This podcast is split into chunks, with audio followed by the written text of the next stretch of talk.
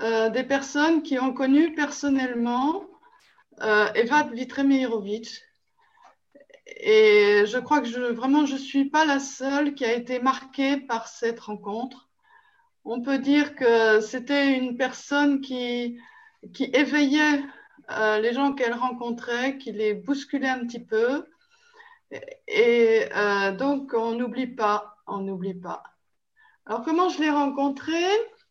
Eh bien, voilà, euh, moi, j'ai été élevée dans le christianisme, j'étais catholique. et j'ai épousé un musulman qui était mon camarade de faculté. Et quand je me suis mariée, je ne pensais pas changer de religion a priori, non. J'étais catholique et puis voilà. Mais j'acceptais euh, de participer à des rencontres islamo-chrétiennes. Et au cours de ces rencontres islamo-chrétiennes, on a rencontré un certain Algérien qui nous a invités à déjeuner.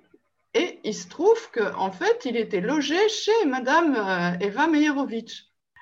Et au cours de ce repas, euh, voilà que le monsieur algérien a dit Bof, l'amour, ça n'existe pas. Elle a réagi très, vivement en disant Mais comment, comment, qu'est-ce que vous dites? Euh, Le monde entier dit qu'il y a de l'amour et vous, vous dites que l'amour n'existe pas. Euh, donc voilà, c'est la première parole qui m'a marquée. Et j'ai compris que j'avais affaire à quelqu'un qui avait quand même une indépendance d'esprit assez exceptionnelle. Euh, et j'ai commencé à lui écrire et elle me répondait. Donc, euh, nous avons correspondu pendant euh, plus de 20 ans. Et j'ai retrouvé un certain nombre de lettres. voilà. bon, moi, j'ai commencé à me poser des questions. Euh, parce que évidemment, je savais très peu de choses de l'islam. Euh, et donc, en découvrant l'islam, euh, voilà, je me posais des questions. Et elle, en fait, elle avait découvert l'islam à partir de la philosophie, à partir de Mohammed Iqbal. Et au terme d'une quête, d'une recherche personnelle. Et elle disait, voilà, quand j'ai découvert l'islam, je me suis dit, ben c'est ça, voilà, c'est ça que je cherche et moi, je me suis dit un petit peu la même chose. Moi, j'avais 26 ans à l'époque, elle en avait 66. Et euh, moi, j'étais aussi dans une recherche avec euh, un certain nombre d'amis catholiques qui devenaient plus ou moins agnostiques, indifférents, athées, enfin voilà. Et on ne savait plus très bien à quoi, à quoi tenir, quel était l'essentiel. Et effectivement, moi aussi, d'une certaine façon, euh, quand j'ai appris à connaître euh, l'islam grâce à elle, je me suis dit, ben c'est ça, oui, c'est ça que je cherche. Et alors, je vais vous citer quelques passages de ces lettres. Alors, dans une lettre, elle me dit, je crois que si l'on doit avoir une religion, l'agnosticisme étant écarté, l'islam est sans conteste la plus noble et la plus universaliste. Elle conserve toutes les valeurs religieuses et mystiques du christianisme sans être dépendante de faits historiques bien difficiles à établir. Le message de l'islam est à la fois intemporel et supraconfessionnel puisqu'il embrasse les écritures révélées de toutes les religions dans ce qu'elles ont d'essentiel et donc de commun. Dans une autre lettre, elle euh, m'écrit La grandeur de l'islam, c'est de reconnaître qu'il n'y a fondamentalement qu'une seule religion. Le reste, c'est de la théologie, donc des paroles humaines. Euh, je sentais avec elle, malgré donc 40 euh, ans de distance, des points communs. Et elle m'écrivait Je retrouve à vous entendre toutes mes préoccupations personnelles de jadis et quelquefois même un peu d'aujourd'hui. Donc, elle était passée un peu par euh, certaines étapes que moi aussi, je, franchissais euh, une à une. Et par exemple, euh, la première fois que j'ai fait le ramadan, elle m'écrit Joyeux ramadan. Moi aussi, j'ai cru que je périrais la première fois que je l'ai fait. Et puis, cela s'est avéré facile. elle avait souffert, comme ça a été mon cas aussi, par rapport à sa famille, son milieu d'origine. elle disait, j'en ai souffert et j'en souffre encore. Et puis alors j'ai retrouvé une lettre de 1987 euh, où elle m'a beaucoup encouragée euh, parce que j'avais commencé à mettre par écrit euh, des commentaires du Coran avec quelques amis. On se réunissait pour méditer les petites sourates, etc. J'avais commencé à mettre ça par écrit, je lui avais envoyé.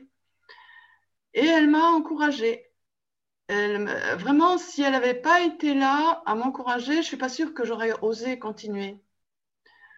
Euh, donc, c'est un peu grâce à elle que j'ai commencé à écrire euh, à propos du Coran. Voilà.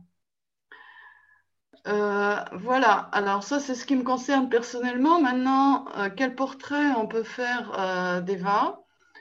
Eh bien, qui était-elle? Elle parlait très peu de sa vie personnelle et familiale. Euh, mais on savait qu'elle avait connu beaucoup d'épreuves. Elle était elle-même enfant d'un couple mixte, donc franco-anglais, et euh, ce couple mixte n'avait pas très bien marché, donc elle avait connu une certaine solitude dans sa jeunesse.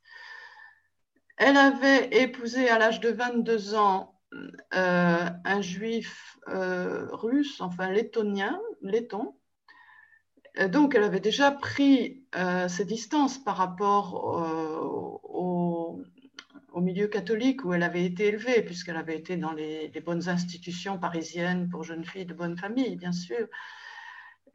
Et son mari est parti pendant la guerre dans la résistance. Elle s'est retrouvée toute seule, donc avec un enfant. Et elle a perdu son mari une dizaine d'années après la guerre. Euh, bon, je pense qu'il a été malade euh, elle s'est retrouvée toute seule avec deux enfants à élever. Euh, en 75, quand je l'ai connue, dans la lettre, elle parle de sa belle-fille qui est décédée accidentellement à l'âge de 33 ans. Et le lendemain, elle a perdu sa sœur qui était morte d'un cancer. donc voilà, elle était assez seule au point de vue familial. Mais d'un autre côté, c'est à lui donner la liberté de se consacrer à une recherche intellectuelle et euh, spirituelle. Elle écrivait, elle faisait des traductions pour vivre, il fallait bien vivre. Et puis, euh, après, euh, une fois qu'elle a découvert Rumi, donc elle a fait sa thèse, elle a fait sa thèse à 59 ans, hein, en 68. Et euh, donc, elle s'est lancée dans la traduction de Rumi euh, jusqu'à la fin de sa vie. Euh, elle a eu fini le Masnaoui en 90, elle avait 81 ans. Et je me souviens qu'elle disait, ça y est, c'est bon, je peux m'en aller. Parce qu'elle avait peur de ne pas pouvoir terminer. Voilà, parce que c'est énorme le Masnaoui, bien sûr. Donc, euh, une chercheuse inlassable, euh, quand elle a mis comme sous-titre du Masnaoui la quête de l'absolu, c'était aussi ça le sens de sa vie, hein, la quête de l'absolu. Voilà.